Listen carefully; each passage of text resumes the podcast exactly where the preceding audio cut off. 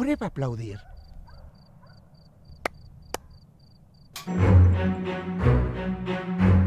Una idea que se desempolva para ser revivida. Unas cuantas risas y aplausos encendieron las luces de un lugar maldito donde habitaba aquel que te hará sufrir. Bienvenido a Mil Historias Oí Contar. Mi nombre es Andy. ¡Comenzamos! Que empiece el mayor espectáculo del mundo. Mil historias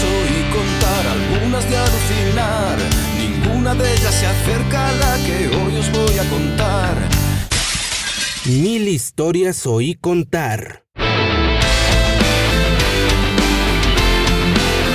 Y Lucia era una idea de una ópera gótica la cual iba a estar a cargo de Chus y Silver. Este proyecto iba a tomar lugar como proyecto principal si Mago de Oz se retiraba terminando la gira de Gaia 1. La idea quedó en el tintero y fue por el año 2014 mediante la web de Rafa Baza, Frank y Carlitos confirmaban que por el mes de julio se meterían a los estudios Cube en Madrid y el nuevo disco sería llamado Ilusia. La historia hablaría de un circo maldito y sería lanzado en formato sencillo, es decir, un solo CD. Ya estamos en la recta final de la composición y en 10 días entramos al estudio, el 14 de, de, julio. Entramos a grabar nuestro nuevo disco y estaremos dos meses en el estudio y en, para el 21 de, ese, de octubre más o menos estará el disco, estará el disco a, a la venta. Uh -huh. Sí, el disco se va a llamar Ilusia, con dos S, Ilusia. Y, y bueno, es un disco conceptual, aunque dijimos que, que hechizos, pócimas y brujería iba a ser un paso aparte, un punto de aparte, y que íbamos a, a dejar de hacer discos conceptuales, pero nah, puto bocazas. Volvemos a hacer un disco conceptual. Porque bueno, teníamos una, una idea muy chula de una historia. Y, y, bueno, nos imaginábamos cómo, cómo, sería un circo, un circo abandonado, un circo maldito que, to, que cobra vida por, por razones que no te voy a contar ahora ni desvelar ahora. Ayer la historia de, del gran circo Ilusia, y es un circo maldito que está abandonado en un bosque y que, y que un personaje lo encuentra. Entonces, bueno, nos apetecía volver a contar alguna historia. Los primeros demos de este nuevo disco eran Pensatorium y Lucia y tres temas que no tenían letra alguna. Después se supo que eran Melodian, Cadaveria y Vuela Alto. El último disco conceptual que había lanzado era Atlantia. Pasaron cuatro años para retomar y crear un disco conceptual. Según a palabras de Chus, querían que el disco tuviera sus toques orquestales sin llegar a ser tan elaborado y vemos muchos corales en temas como Pensatorium e Ilusia. Z canta dúo con la maestra Pilar Jurado, colaborando también Carlos Escobedo en el tema Cadaveria. El disco seguía una línea más hard rock, dejando a un lado el heavy metal clásico. Se decía que tenía tintes del mago nuevo y el viejo. En este disco tenemos la primera coautoría de Z en el tema Vuela Alto.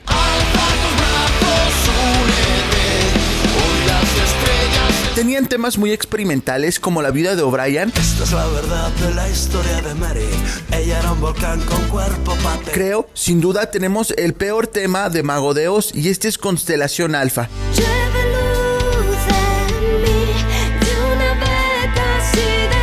Hablando de este tema, fue creado por Moja, Frank y Carlitos y era nombrado el tema hippie por Chus, ya que él no lo quería en el disco, pero vio a sus compañeros tan ilusionados que decidió incluirlo en el corte final. Pero sin duda, una balada más que hermosa es Moriré siendo de ti, el cual Chus escribió a su madre. Nunca te alejes de mí. Estoy solo. El disco tenía un formato en físico muy bonito y se lanzaron como singles Cadaveria y Vuela Alto. Este último fue grabado en su concierto en el Whisky Center de Madrid. Era un cuento corto, pues este iba a ser un proyecto gótico con la participación de Silver. También se le ofreció el puesto a Carlos Escobedo y el primer disco iba a ser reversionando temas tecno de los 80s en un principio. Uno de los temas que estaba en la lista fue Take On Me, que después apareció como cara B en el single de Gaia 2.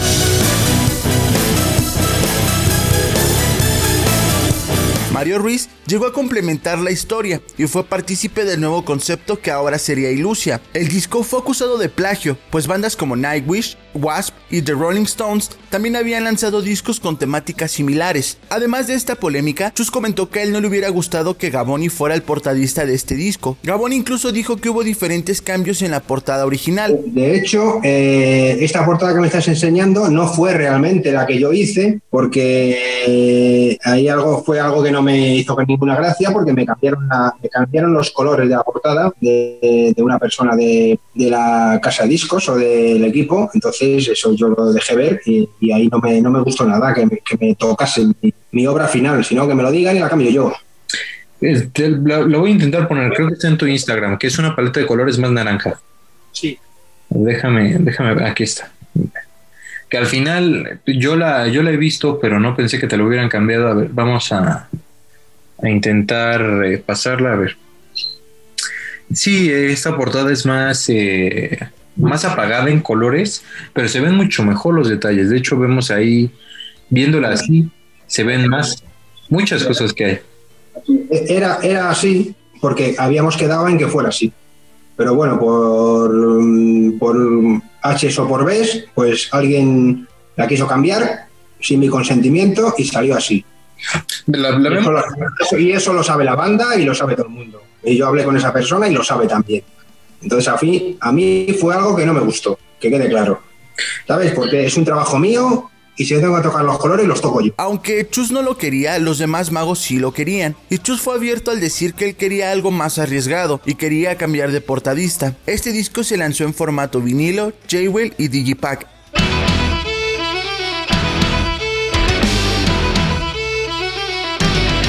El disco salió a la venta el 21 de octubre y el día 28 de octubre en México y el resto de Latinoamérica. El disco llegó al número 3 en las listas de España. El single de Cadaveria causó opiniones divididas, pues era un tema que no sonaba mucho a single, además de que este fue casi idea total de Carlos Escobedo. Este tema habla a palabras de Chus sobre la Santa Muerte, ya que esta está muy basada en la típica celebración del Día de los Muertos, donde se celebra el retorno de nuestros familiares y fallecidos, y hasta cierto punto se celebra la muerte como a cualquier amigo o amiga. Fue un single arriesgado, pues no era el más atípico single de Mago de Oz. Además, si un single hace ruido para bien o para mal, has acertado. Como canción, prefiero Vuela Alto, pero a nivel single es Cadaveria. Esto a palabras de Chus. Para promocionar el disco se agendaron firmas de discos en Madrid, Barcelona y la Ciudad de México. En la Ciudad de México, Chus dedicó un minuto de aplausos para los estudiantes desaparecidos de Ayotzinapa, por lo cual fue duramente regañado por la organización, ya que era un tema político bastante delicado en ese tiempo. Y no nos da demasiado miedo lo que nos pueda hacer el gobierno de México. Vamos y os pedimos, nos vamos a solidarizar con todas las familias de los 43. Y desde aquí os pedimos que honremos su memoria y que guardemos un minuto de silencio por toda esa gente y que no haya más muertos de una jodida vez. La gira implicó volver a las escenografías, pues llevaban una cabeza de payaso inflable, el título del álbum en letras brillosas y un telón con alusión a un circo pero lo más llamativo es que se presentaría un corto de terror que iba a contar la historia del disco. Cada corto iba a pasar entre canciones y el público se le entregarían unas gafas 3D para tener una mejor experiencia. El show iba a ser dividido en dos partes, pues por primera vez Mago de Oz iba a interpretar Ilusia de manera íntegra en esta gira y el segundo acto iba a estar inundado con temas clásicos. La presentación en España más fuerte fue en Madrid, donde Mago trataba de demostrar que aún era una banda que valía la pena. El show estaba lleno de actos circenses, además de invitar a Pilar Jurado a cantar en las canciones donde colabora, de igual forma con Carlos Escobedo. Al terminar esta parte del show, pasaban recortes de lapsos de épocas pasadas de la banda y boom, la sorpresa era que la poderosa Satania fue magistralmente interpretada por un Z dando cátedra de por qué fue elegido como vocalista de Mago de Oz. Pero las sorpresas no terminaban ahí, pues temas viejos como El Hijo del Blues, La Leyenda de la Mancha y Deja de Llorar sorprendieron a propios y extraños, pero escuchar Jesús de Chamberí fue, creo yo, algo que fue un regalo para esos fans que querían escuchar piezas más clásicas. El Santo Grial también estaba incluido en el set, pero se desconoce el por qué no fue interpretado. La gira terminó llamándose Ácido Tour, en donde por primera vez iban a tocar en Alemania, Francia, Italia y Londres. Como dato curioso, fue la primera vez que Mago de Oz en México tocó en la Arena Ciudad de México y se juntó como invitado a Leo Jiménez, quien cantó desde Mi Cielo y El Santo Grial a dueto con Z.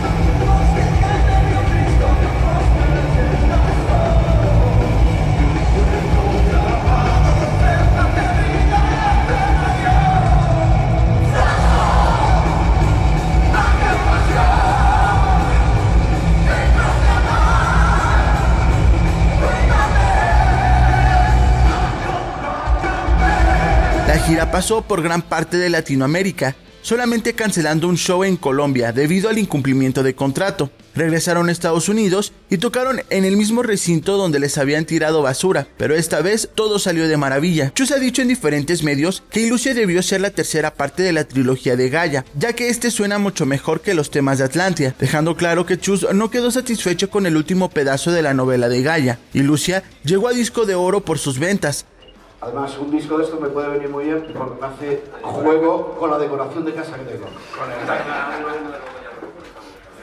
Bueno, pues eh, muchísimas gracias, Fortu.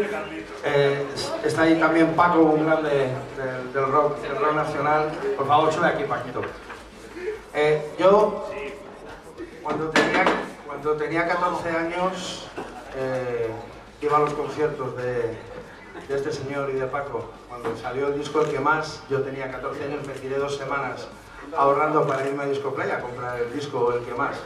Y para mí es, una, es un auténtico placer, es un orgullo que, que gente como, como Fortu y como, y mi amigo Paco pues estén aquí porque ellos, ellos son todavía mucho más grandes que nosotros. A ver si, si nosotros somos inteligentes para, para seguir por lo menos la, misma cantidad de años que ellos. Y nada, este es nuestro décimo disco de oro y lo hemos dicho mil veces. Los discos de oro no valen solo para adornar las paredes. Lo importante de los verdaderos discos de oro es mirarte al espejo por las mañanas y, y ver que lo que estás haciendo es, honrado, que no te estás vendiendo y que el camino del rock es, un camino muy jodido y lo hemos dicho muchas veces, hay muchísimas mejores bandas que nosotros. Nosotros no, no vamos por la vida de la mejor banda, simplemente somos muy trabajadores, muy luchadores y también hemos tenido mucha suerte. Suerte de tener los mejores fans del mundo y suerte de tener los mejores compañeros de profesión del mundo. Entonces, muchísimas gracias y nada.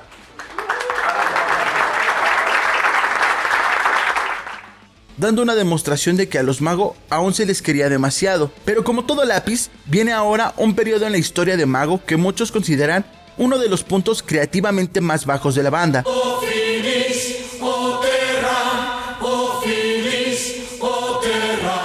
Que para la celebración del 15 aniversario de Finisterra, este sería regrabado en su totalidad con la alineación actual, ya que es un disco emblema, no solo en la carrera de Mago de Oz, también del heavy hispanohablante. En este punto pasó algo que hasta los propios Mago dijeron que sería el comienzo del fin en su carrera, regrabar un disco emblema y entregar un trabajo falto de alma y lleno de invitados donde parece que todos creíamos en su cantante, menos el líder. Se venía una gira que llevaría por nombre Finisterra a la vista, la cual contra todo pronóstico fue la más ambiciosa en toda la historia de la banda. En la mayoría de los conciertos se tocaría Finisterra íntegramente, además de un magnánimo concierto en la sala La Riviera con la mayoría de los artistas invitados en la grabación de este disco. Se venía Finisterra Opera Rock.